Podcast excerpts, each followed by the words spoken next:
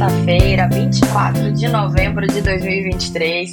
Sejam todos bem-vindos ao Minuto Mega, o seu café da manhã energético, transmitido diariamente pelo Instagram e, na sequência, disponível como podcast na sua plataforma de áudio digital preferida. Eu sou Camila Maia, jornalista da Megawatt, e nossa dose de energia de hoje tem plano de investimentos bilionário da Petrobras, que trouxe aí como grande novidade a destinação de uma fatia bem importante para a geração de energia renovável. É, a gente tem a continuação da nossa conversa sobre a MP de energia do governo, mudança no comando da Enel no Brasil, perspectiva de crescimento da carga, muita coisa, bora lá. Começando então pela Petrobras, ontem a empresa publicou, é, ontem à noite, né, o seu plano estratégico para o período de 24 a 2028, elevou os investimentos previstos a 102 bilhões de dólares. É um aumento de 31% em comparação com o plano anterior, de 23 a 27. Só para a gente ter uma ideia, considerando a cotação do dólar de ontem, serão cerca de 500 bilhões de reais, quase meio trilhão de reais em investimentos da estatal. É muita coisa. Como sempre, setor de exploração e produção de petróleo fica com a maior fatia dos investimentos, são 73 bilhões de dólares. Isso é esperado, se trata do principal negócio da companhia. Onde está a maior novidade desse plano da Petrobras? 5,2 bilhões de dólares, então é mais de 25 bilhões de reais, para investimentos em geração eólica e solar. A gente sabe que, pensando né, no ticket médio aí de investimento de eólica e solar, mesmo com o aumento do CAPEX desses projetos, isso é muita coisa. Significa, então, muitos e muitos projetos saindo aí nos próximos anos nas mãos da Petrobras. Isso é pouco menos da metade do que a companhia reservou para projetos de baixo carbono, é, que ganhou ali 11,5 bi de dólares. Esse montante de esses 11,5 bilhões de dólares, eles já são é, o dobro dos aportes previstos em descarbonização do plano anterior. Então, na, mostra que realmente, na prática, a Petrobras vai cumprir, pelo menos pretende né, cumprir, é, tudo que tem prometido né, do seu novo posicionamento desde o início dessa gestão, é, que, que foi diversificar suas atividades, entrar em geração renovável, seguindo a tendência das maiores empresas de petróleo do mundo, tem se posicionado como grupos de energia e não mais grupos de petróleo, né? Aquela questão de acompanhar ali a, a questão da transição energética. É, as iniciativas de descarbonização, com esse orçamento de 11,5 bilhões de dólares, elas vão ter até mesmo mais recursos que exploração de óleo e gás. Exploração de óleo e gás foi contemplada com 7 bilhões e meio e a expansão de oferta de gás natural ganhou ali 7 bilhões. Então, é, a descarbonização realmente muito importante. E, e, dentro desse orçamento, que é comandado ali pelo Maurício Tomasquim, que a gente conhecia muito no setor elétrico como presidente da empresa de pesquisa energética, né? E, e agora é diretor de transição energética dentro da Petrobras. É, então estão ali os 5 bilhões em geração eólica e solar, mas tem muito mais dinheiro ali, né? Tem quase 4 bi de dólares em mitigação de emissões e descarbonização, é, 1 bilhão e meio em biorefino, bem importante, porque vamos lembrar, dentro do biorefino tá o SAF, o combustível sustentável de aviação, e o HVO, que é o diesel verde, né? É, dois combustíveis é, sustentáveis que, que tendem a, a, crescer muito nos próximos anos. Também é, o plano também prevê investimentos em, em projetos, em, em, tecnologias que ainda estão sendo desenvolvidas, né? Como é o caso do hidrogênio e captura de, e armazenamento de carbono. Mas aí a verba é menor, é de 300 milhões de dólares. A gente imagina que é porque, nesse caso, são projetos mais ainda em fase de estudo ou projetos piloto, né? é, já que a gente ainda não tem é, regras e condições de uma aplicação em larga escala dessas tecnologias. É, a margem equatorial, que a gente fala muito, continua sendo a, a, o principal foco da estatal dentro da parte de exploração de petróleo.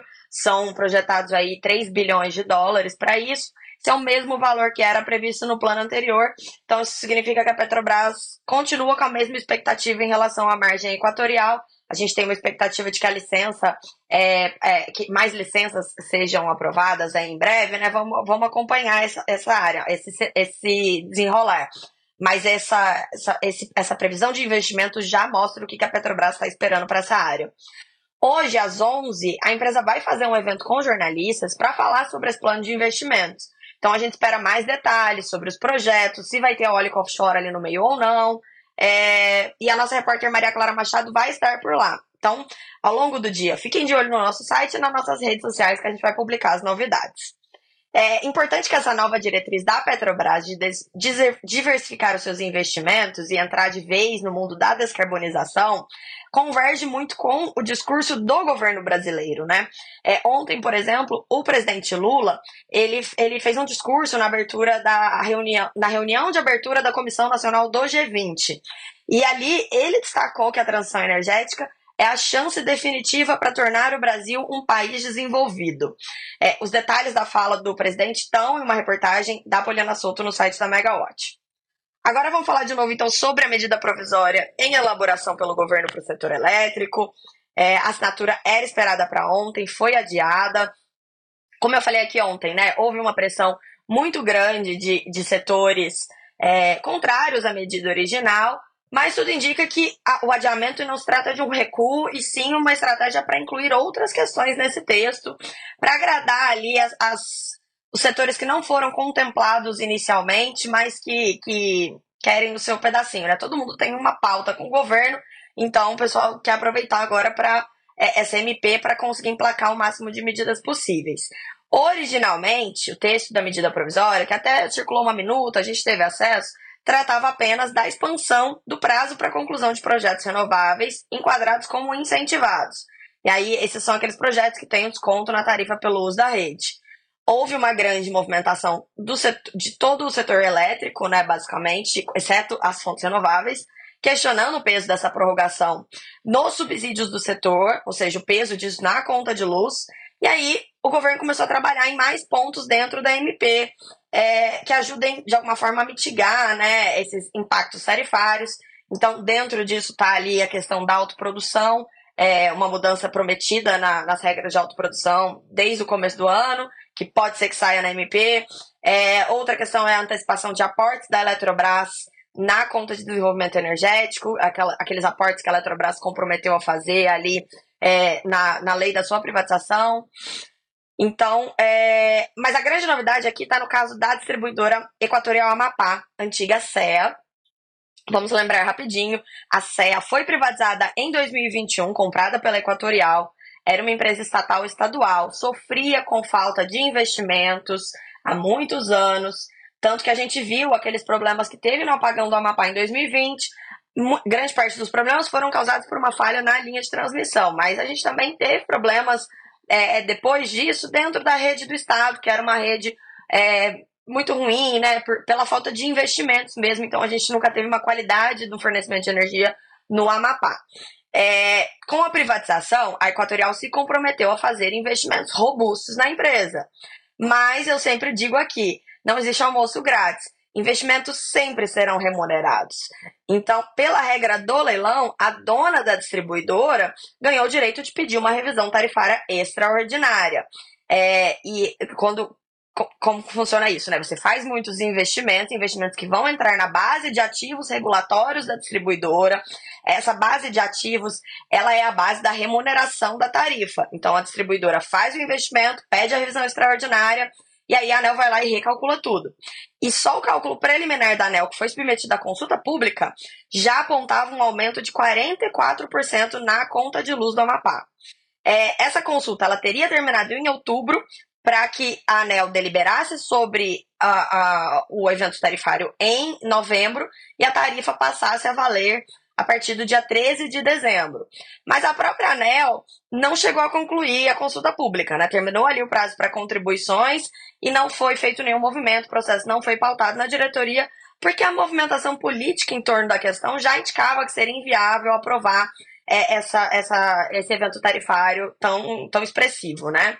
Na quarta-feira, a situação complicou um pouco, porque a justiça concedeu uma liminar suspendendo o reajuste tarifário do Amapá é, mesmo antes que ele fosse aprovado. Então, a Justiça atendeu um pleito de uma ação popular liderada pelo senador Randolfo Rodrigues, que inclusive é o líder do governo no Congresso. Ontem, o governador do Amapá, Clécio Luiz, ele teve uma reunião em Brasília para tratar do assunto. E aí depois ele falou com jornalistas e ele disse que o governo estaria preparando uma medida provisória para resolver essa questão do Amapá. O que a gente ouviu é que a questão do Amapá pode ser resolvida dentro da mesma MP da prorrogação do desconto das fontes incentivadas. A gente não sabe se vai ser esse o caminho a ser seguido, porque aí existe o risco da medida não, não ser aprovada, né? Mas, no caso, é, uma das coisas que pode ser feita é determinar que recursos que a Eletrobras vai aportar é, em projetos ali da Amazônia Legal, também uma das condições da privatização da empresa, eles poderão ser usados para subsidiar a conta de luz do Amapá. Então tá todo mundo debruçado ali para ver o que, que pode fazer para mitigar a situação do Amapá sem criar problemas em outros lugares, já que ninguém tá feliz com a sua tarifa de energia, né? A situação é um pouco pior mesmo no norte e no nordeste, tanto pela situação das, das concessões lá, né? Pelos desafios, né? Ainda há áreas que não foram ligadas à rede, é, são distâncias maiores. E a gente tem essa questão de que as, as distribuidoras foram privatizadas, estão recebendo investimentos, mas esses investimentos viram tarifa. Então, é, é outra questão que pode ser tratada ali nessa medida provisória que a gente tanto aguarda. Outra notícia que agitou o setor ontem foi o anúncio da italiana Enel sobre a mudança no comando da companhia no Brasil, com a saída do Nicola Cotunho e a chegada do Antônio Scala como novo country manager da empresa. É, o movimento ele foi visto como uma resposta da Enel é, para pressões políticas, né, devido aos problemas que a, que a empresa tem enfrentado no Brasil nas suas concessões de distribuição de energia. É, em São Paulo, a gente teve aquele apagão, né, causado ali no início do mês de novembro por conta das chuvas. É, a gente também teve problemas na concessão da Enel no Rio nas últimas semanas. Ontem, até mesmo a Flip, aquela feira literária que acontece anualmente em Paraty, é, teve um problema grave ali de falta de energia. A concessionária em Paraty também é a Enel Rio. É, então, tudo isso chama atenção para a situação da empresa. Mas o que a gente apurou é que a saída do Nicola não tem muito a ver com isso. É, na verdade, ele deixaria a empresa já, ele só aguardava a definição do seu sucessor para marcar a data de saída do Brasil. E enquanto a, a, italiana não preparava ali o anúncio da chegada do Antônio Scala, né, tem várias questões burocráticas que precisam ser definidas para isso.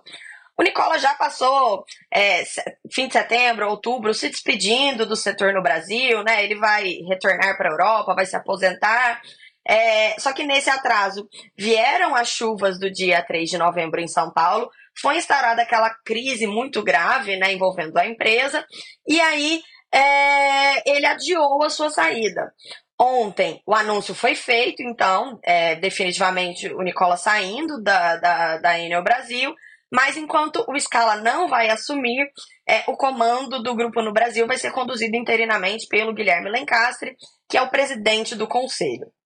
Outra notícia bem interessante de ontem foi sobre a carga, o Operador Nacional do Sistema Elétrico, ONS, realizou ontem o primeiro dia da reunião mensal do Programa Mensal da Operação, quando atualizam as previsões de carga e geração e outras questões da operação, né?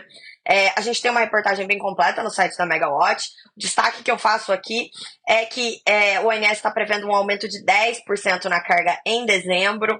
É um percentual bem relevante quando a gente lembra que é, a carga tem ficado estagnada nos últimos anos. O aumento, porém, é um reflexo da temperatura, não tem muito a ver com a retomada da economia, mas ainda assim é um aumento relevante, né?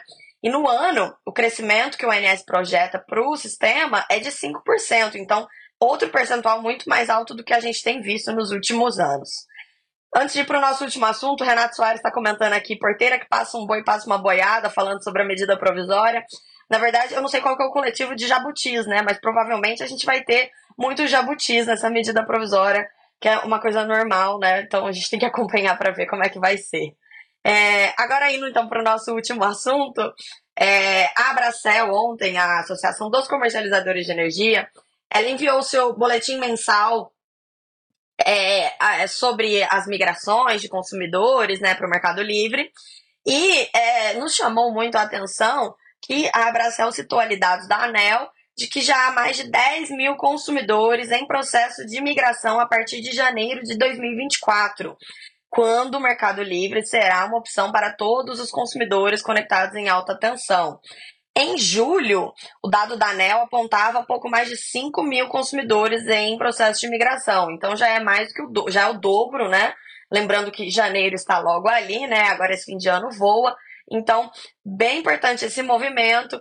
A gente tem um potencial de 72 mil unidades consumidoras que poderão migrar para, para o Mercado Livre a partir de janeiro, né? São todos conectados em alta tensão e não tem nem geração distribuída, nem estão é, no Mercado Livre hoje. Então, esses 10 mil consumidores em processo hoje representam uma fatia bem grande. E aí eu vou aproveitar para lembrar então que a gente está com matrículas abertas para o nosso novo curso em parceria com a PSR, é um curso de imersão sobre o mercado livre de energia. Vai ser rápido, acessível, projetado justamente para atender as demandas das empresas que estão de olho, se posicionando ou já se posicionaram né, para essa abertura de mercado, contrataram mais pessoas e precisam de capacitação, querem reciclar o conhecimento da equipe. Vão ser quatro aulas conduzidas por especialistas da PSR, a PCR dispensa comentários, é né, uma consultoria conhecida no mundo todo. É, eu vou participar dessas aulas, um papel inédito para mim, que vai ser o de mediadora das aulas. É, vou ter aquele papel de instigar os professores, né, ajudar a traduzir conceitos técnicos para a compreensão de todos. Vai ser bem interessante. As aulas vão ter início em 4 de dezembro, terminam no dia 13 de dezembro. São duas aulas por semana, né? Quatro aulas ficam gravadas, dá para assistir depois. E o melhor de tudo é que o preço, além de ser muito bom, a gente criou pacotes para empresas. Então já tem muita empresa fechando com a gente pacotes grandes ali para dezenas de colaboradores. Eu, se estivesse nesse mercado, não ficaria para trás. A competição é muito grande, né? Todo mundo tem que se capacitar. A nossa contribuição, então, com a abertura do mercado está sendo essa, ajudar na capacitação das pessoas. A gente sempre busca, né, elevar o nível das discussões e com a capacitação a gente consegue fazer isso. A competição vai ser muito grande, então vai ser um movimento muito legal do mercado. Falando em PSR, a gente tem um spoiler então da agenda da semana que vem, que a gente vai ter o nosso mega webinar PSR Explica. Vai ser na terça-feira da semana que vem, às 16 horas, e a gente vai falar sobre as oscilações do PLD, essas oscilações surpreendentes que a gente tem visto, né? Preço de repente descolando do piso, indo ali para a faixa de 400 reais por megawatt-hora. E é, o estudo da PCR é bem interessante, fala sobre as restrições nas condições de operação do sistema, aprimoramentos necessários, vai ser muito bom.